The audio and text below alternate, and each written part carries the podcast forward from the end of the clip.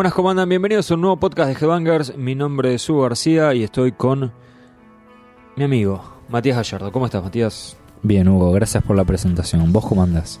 Con ganas de hablar de la nueva Headbangers. Salió una nueva Headbangers, la número 118, la revista de abril, con Judas Priest en una de las portadas y la otra de las portadas tiene a Tribulation, Deadlord y Bolser, las tres bandas que van a estar animando el festival Headbangers el próximo 18 de mayo. Vamos a estar repasando brevemente para los que todavía no compraron la revista, para que sepan de qué la va.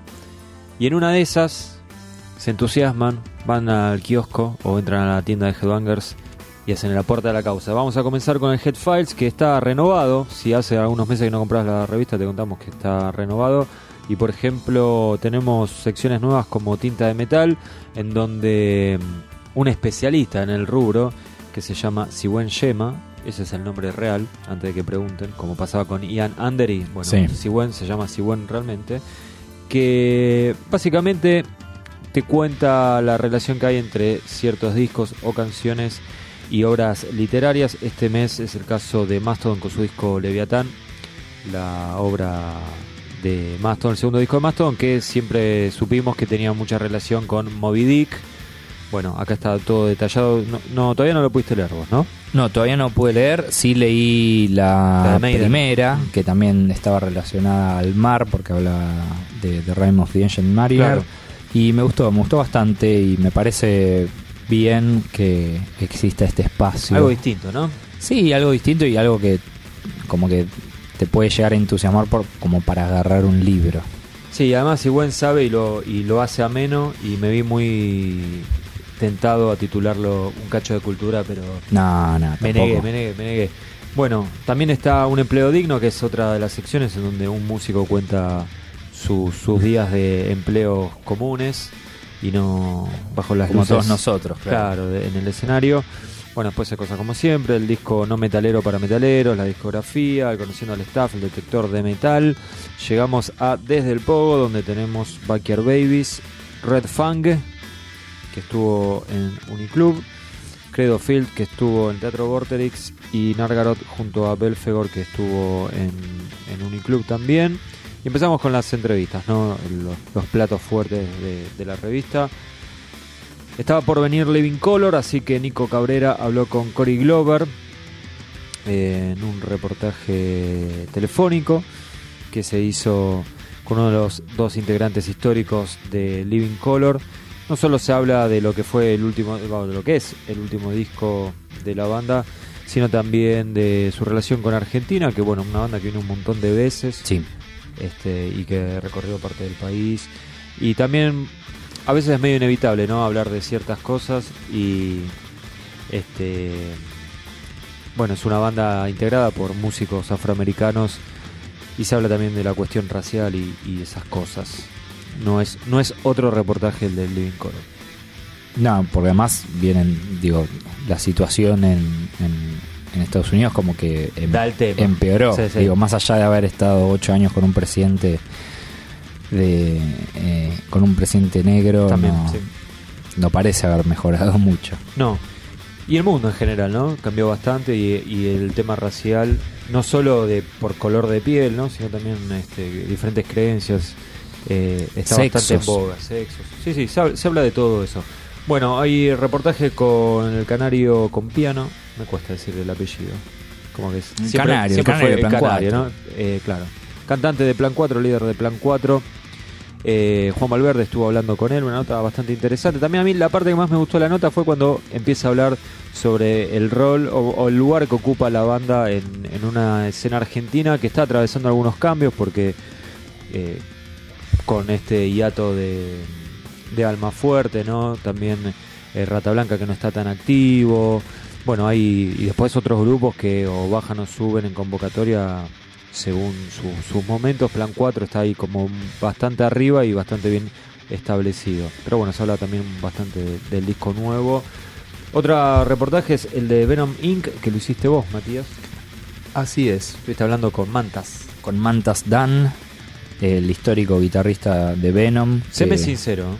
A ver, ¿qué más? El mismo día viene a tocar Venom, Venom Inc. y Venom. Voy a ver a Venom Inc. Vas a- ah, ok. Bueno, Sí. quería saber eso.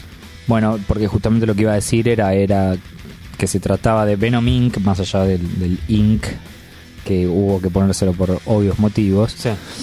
Es como la versión más cercana que hay, al menos la que más miembros originales tiene.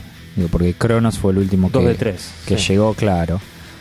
No es la versión, digamos, más con la, con la voz icónica, porque pero bueno, el que está es Demolition Man, sería como Black Sabbath con Dio, pongámosle, Claro, pongámosle. Demolition Man fue el que, el que Sí. vino después, pero por lo que sé tocan canciones de todas las épocas. Y además el disco está bueno, el último disco de Venom Inc. Así que vamos a hacerlo sonar. ¿Te parece? Bueno. Escuchamos, a ver si ponemos un poquito de música, un Sí. poco de Venom Inc. El reportaje lo pueden leer en la Headbanger 118. Matías estuvo hablando con Jeff Mantastan.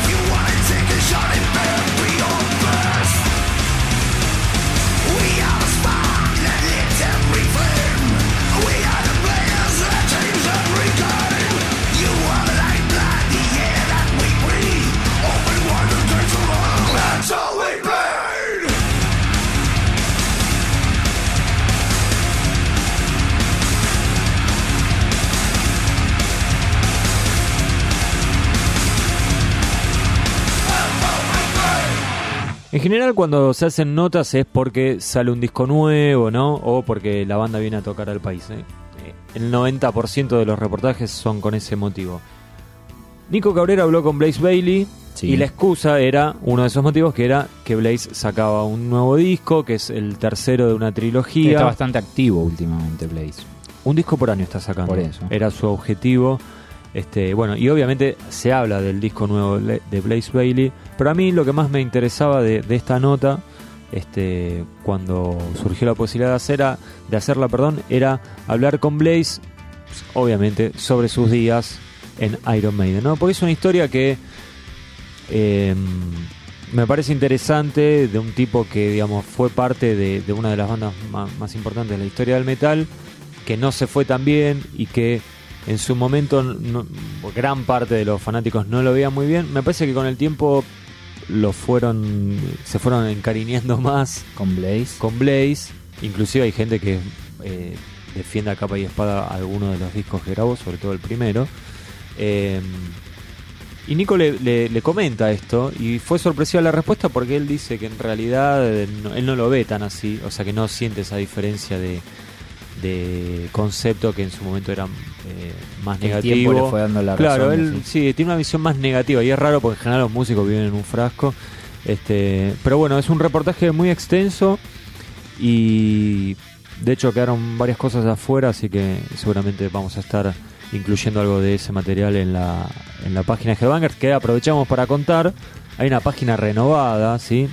Que se actualiza día a día. Día a día, sí, estamos actualizando todos los días, nos pusimos las pilas, está más linda de diseño también, hay contenido copado. Si estás cansado de que Facebook use tus datos para la campaña de algún presidente, Sí, tenés la página de Hellbanger que lo único que hacemos es campaña por el metal. exactamente, Headbanger. buen eslogan, headbanger.com.ar. Eh, entra directo ahí, todos los días vas a tener algo nuevo. Así que bueno, interesante el reportaje con Blaze Bailey. Obviamente si estoy acá no te voy a decir, che, la verdad una cagada, pero este reportaje con Blaze Bailey, créeme que es interesante posta. No, no, me parece un personaje interesante, Blaze. Porque es como un perdedor al que uno le tiene. Bueno, pobre. Sí, le- le yo creo que bailar le- con la más fea. Claro, sí, o sea, además no es que el tipo cantaba de una manera y cuando entró a Maiden cambió, o sea, él siguió siendo él. Maiden quería un cambio y bueno, sí, era muy distinto a lo, a lo que era Bruce Dickinson, hasta incluso Paul Diano, ¿no? No, no, Sobre todo con Dickinson. Me quedé pensando, le tocó bailar Decime. con la más fea, medio, medio injusto, ¿no? Como si uno fuese Brad Pitt. Sí, y además Medio patriarcal. uno medio como que le nace sentir un poco de pena porque bueno, porque lo- en, un, mo- en un momento lo echaron o porque Lo echaron. Pero el tipo tuvo el mejor laburo del mundo, en realidad. Digo, ¿era, era un laburo Sí, exigente? sí. Sí. ¿Estaba siendo juzgado noche a noche? Sí. Pero no era con contrato por tiempo indeterminado. Sí, y además te digo que si, si voy al lado monetario, seguro que hizo más guita que la vamos a hacer Sí, nosotros en sí, todas nuestras si vidas. supo ¿eh? dónde invertir, digamos que tiene un, un futuro un poco más tranquilo que el nuestro. Un poco, mucho más tranquilo que el nuestro. Sin dudas. Pero también tiene una vida personal bastante castigada, así que por eso digo, es un, un reportaje muy interesante.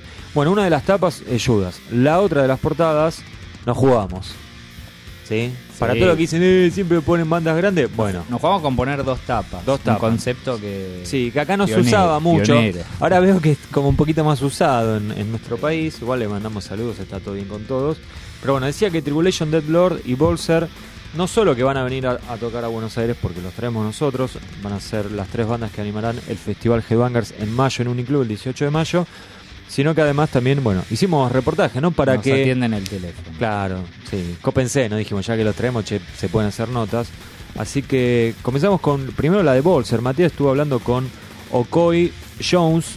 Guitarrista y Iba- vocalista. sí, iba a decir más conocido como, pero no, yo creo, en general leo Okoy. Sí, Pero en, en- también se lo conoce como KZR, ¿no? Kaiser, ¿no? No hablamos nada de este reportaje porque Matías me lo, me lo mandó y me dijo, me voy, me voy de vacaciones. Chao. Hacé lo que puedas. Hacé lo que puedas. Me mandó 200 millones de caracteres y yo de ahí tuve que seleccionar los 19.500 que ocupó esta nota, si no me falla la doble, memoria. ¿no? Una nota de una hora y Sí, media. así que te, te voy a hacer la review de la nota en vivo, Matías. Qué Me miedo. sorprendiste mucho, ¿Por te qué? tengo que decir. Bueno, ¿Para alguna- mal? En general suelo sorprender a la gente para mal. No, no sé si para bien tampoco. Me Ah, sorprendiste. Literalmente me Bueno, sorprendiste. está bien, está bien. Me sorprendiste. Es mejor que que te digan nada, no me Porque yo te había dicho algunas cosas, ¿no? Che, a mí me interesaría que hables de esto, esto y esto. Sí, cumplí. creo. Okoy es una persona muy bastante culta, ¿no? Con una Bastante interesante, sí. muy interesante, tiene una formación no tradicional, Exactamente. habla de eso en la nota, ¿no? Este, ya bueno, eh, viene de un país también bastante desarrollado, ¿no? Suiza. Bastante particular. Es como que uno siempre de Suiza tiene una idea. Como que es todo medio particular, justamente. Sí, eh, no estamos hablando de un multimillonario magnate. No, no, bueno, bancario, eso, eso ¿no? lo hace especial. Y bueno, pero entonces el tipo tiraba unas respuestas bastante elaboradas.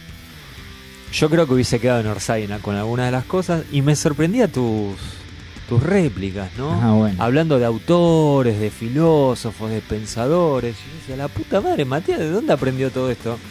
Bueno, no en vano, eh, sos un universitario, ¿no? Bueno, Así que muy bien. No, no muy bien. No es por eso, es por tratar de entender también de, de qué trata la banda. Bueno. hay, hay como disparadores dentro de la propia banda que. Nada. Sí, sí, da- si uno da- hace bien su eso. trabajo, que es lo que trato. Está por pedir un aumento, ¿eh? Ya, vamos. Este, pero bueno, también habla- hablas de, de, de Hero, ¿no? El, el último disco de. En realidad, el, el El, disco- primero. el LP debut, claro, pero tienen algunos lanzamientos previos a eso.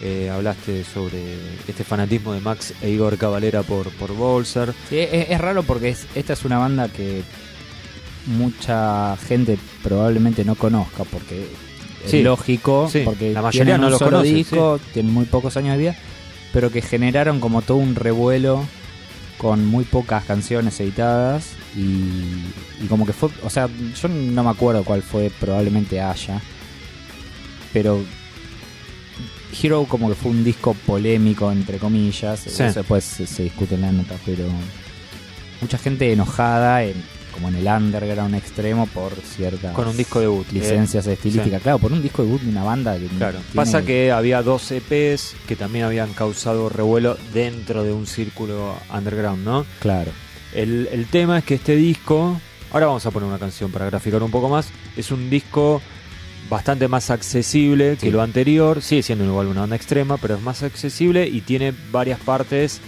con una voz cantada.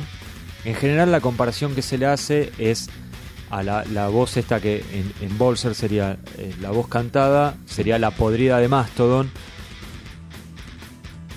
que a Okoy mucho no le gusta esa comparación. Yo no creo que esté tan errada. Capaz que es un poco rebuscada. Pero me parece que hay algo que te puede llevar a, a- para ese Sí, lado. eh, o sea, eh, en definitiva la cosa era, che, se ablandaron. Sí. Igual sigue siendo una patada en la nuca. No, bueno, obvio. Y me parece que el disco está buenísimo. O sea que si, si no tenés prejuicio de nada, el, disco está buenísimo.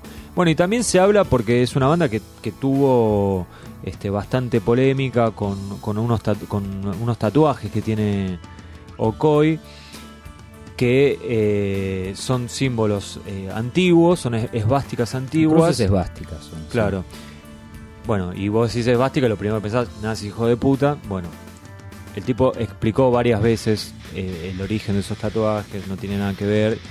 De hecho, tuvo que hacer eh, bastante hincapié Sí, cada dos por tres tiene que en estar que eh, es- él en parte es, eh, tiene origen, digamos, sangre negra.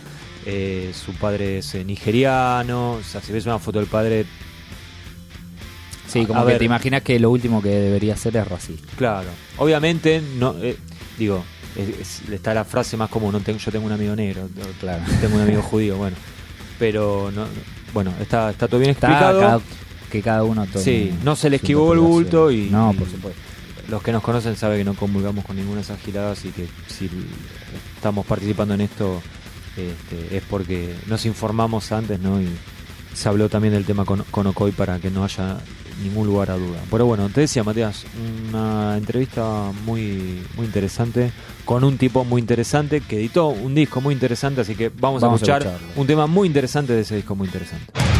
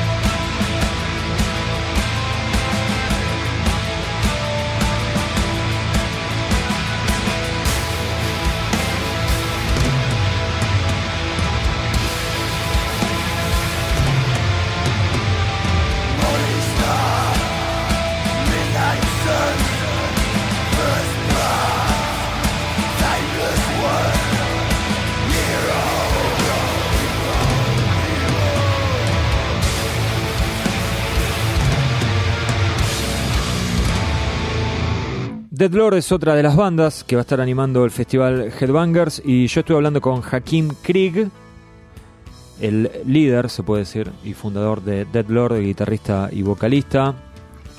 Casi que la antítesis, te diría, de, de lo que es Okoi, ¿no? Como un tipo más desfachatado, Sí. más jodón, que le digo, che, por la diferencia horaria acá, y le digo, ¿te parece si hacemos la nota? Eh, quedaría para las 10 de la noche de tuya, es medio tarde, ¿no? Vos capaz que preferís más temprano. Me dijo, no, hagámosla más tarde. Yo me quedo a la noche despierto. Si querés, la hacemos a las 12. Genio. Bueno, mejor, me viene bárbaro a mí. Este, muy copado, Jaquín. Hablé bastante con él. Este, y elegí, como ya habíamos, en realidad le dije, le digo, te soy sincero, cada vez que sale un disco de, de Dead Lord, terminamos haciendo una nota con ustedes. Bien. Eh, así que en vez de, inclusive vos hablaste con él hace poco sobre el último disco. Claro. Entonces le dije, en vez de hacerte una nota hablando del último disco, lo de siempre, ¿por qué no repasamos la carrera de la banda? Desde el primer día hasta hoy. Todo lo que siempre quisiste saber sobre Dead Lord y no te animaste a preguntar. Sí, algo así. Ese sería un Eso buen hizo resumen. Hugo. Eso hice yo. Y bueno, nada. Así que empezamos desde cuando él todavía ni siquiera vivía en, en una de las tres grandes ciudades de, de Suecia. O sea, él es como del interior de Suecia. De una ciudad que es imposible de pronunciar. Me la tuvo que deletrear dos veces porque. porque para la, no, para no. la grabación. Cuando los suecos pronuncian un nombre en Lo sueco, pronuncian en sueco, claro. es imposible entenderlo. Así sea, no sé, te tenga que decir Charlie y te va a decir, bueno, eso fue Charlie. Así que, Por todas las etapas, hasta sus primeros fanáticos en el país. Sí, todo. El, el primer fanático, ¿no? Que está acá al lado mío. Este, sí, hablamos mucho, hablamos de las grabaciones en otro, porque siempre graban en otros países, ¿no? Eh, los cambios de formación también. Y de la vida en la ruta de Lord, que es una banda que llegó a tocar. Rutera como pocas. Sí, llegó a tocar. No quiero mandar fruta, pero yo se lo comento a él. 50 shows en 2017 y casi 90 en 2016. Una locura, ¿no? Sí, Girando en condiciones que no es Iron Maiden en un No, avión. el- es el sueño de la banda que se sube a una camionetita Claro, y ahí van. Camionetita y dale. Bueno, y cuenta el peor show que fue en París. O sea, yo le pregunté, ¿cuál fue el peor show de, de tu vida de, con, con Dead Lord? Y pues un show en, en París en donde tocan en un barcito. O sea, no un barcito, un café con tres mesas y el escenario estaba armado adelante del baño. Entonces, cada vez que alguien quería ir al baño Ah. tenía que pasar por, ar- por arriba del escenario. Y había cinco fanáticos que no la podían creer, que estaban pasando el mejor momento de su vida, pero bueno, para la banda era un desastre, Sí. ¿no? Igual se terminaron divirtiendo, como siempre. Así que vamos a escuchar un poco de Dead Lord, por si todavía hay gente que no los conoce. 18 de mayo en Buenos Aires, Uniclub, Festival Headbangers.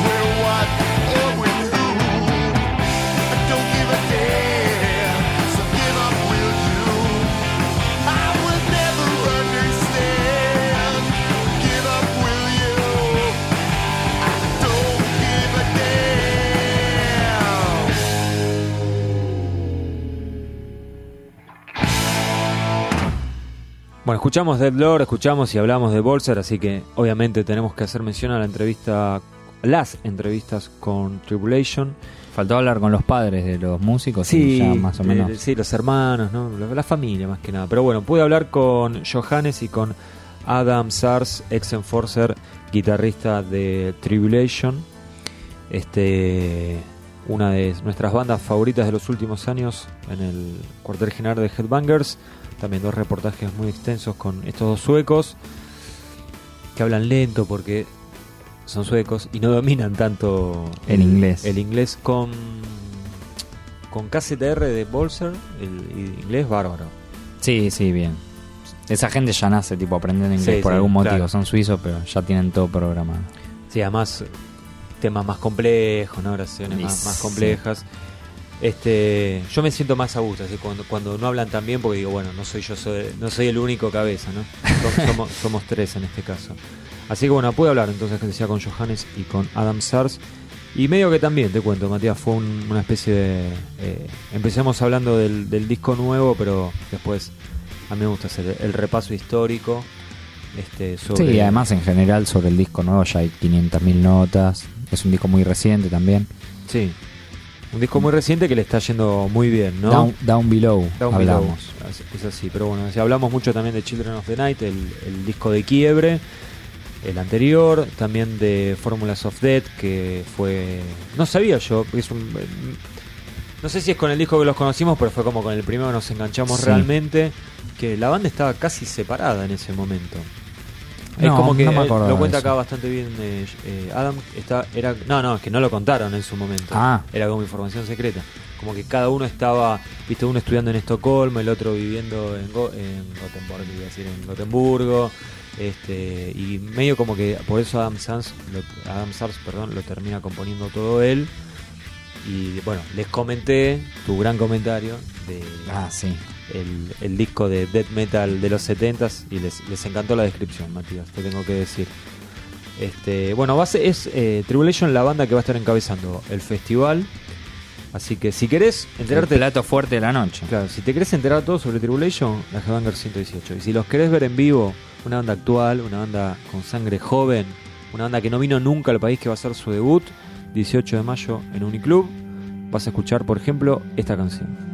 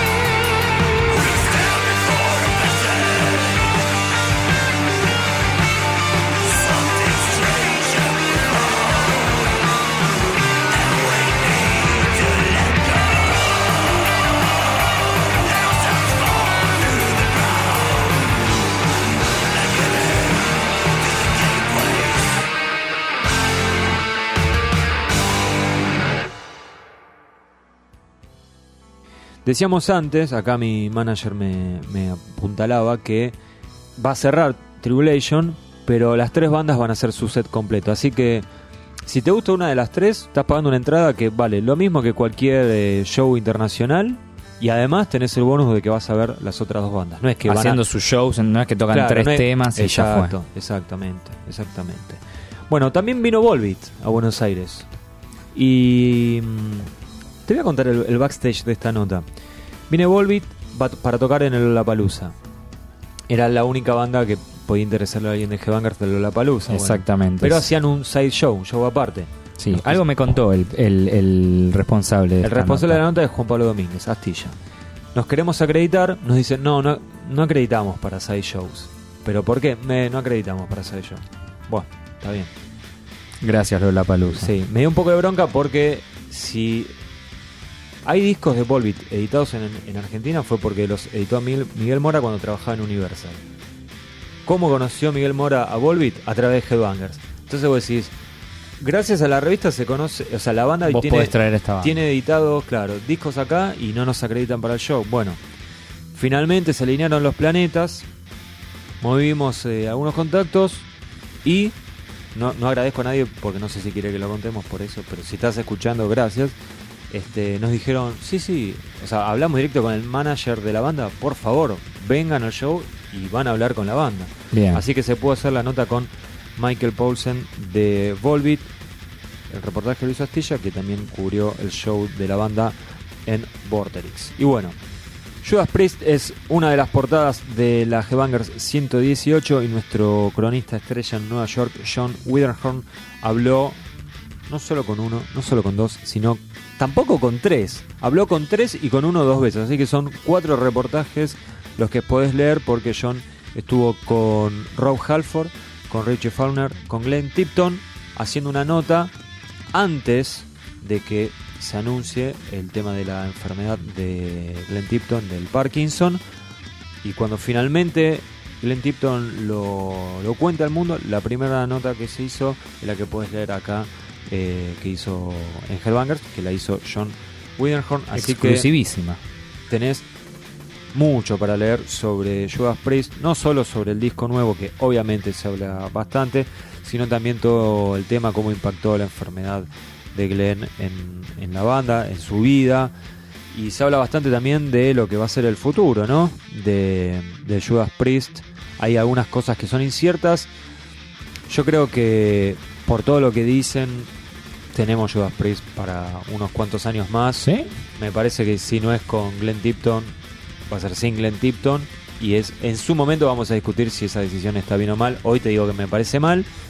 Pero bueno, Al menos tienen un buen disco con que apoyarse. sí, eso eh, fue lo, lo más interesante de todo, ¿no? Porque a mí, este, digamos, desde el regreso de, de, de Halford Ayudas, me parecía que faltaba un disco que realmente esté a la altura del legado de esta banda top 3 importante de- del metal, ¿no? Podríamos decir. Y mm, top 5, para que nadie se enoje. Para que no se enoje Metallica, te diste cuenta de que Y quedaban tenemos Metallica, Maiden, Sabbath, Judas. Sabbath, Judas No, sin, sin orden estoy ah, diciendo. ok. No, es complicado. No sé para qué me meto en esta, ¿no? Y- Este, pero te bueno. gustó mucho Fi- Firepower, Sí, básicamente. sí, y me sorprendió. Me sorprendió primero que nada por lo pesado. La otra vez hablaba con Maxi y me decían, eh, no me parece tan pesado. En el medio me querían ningunear, ¿no?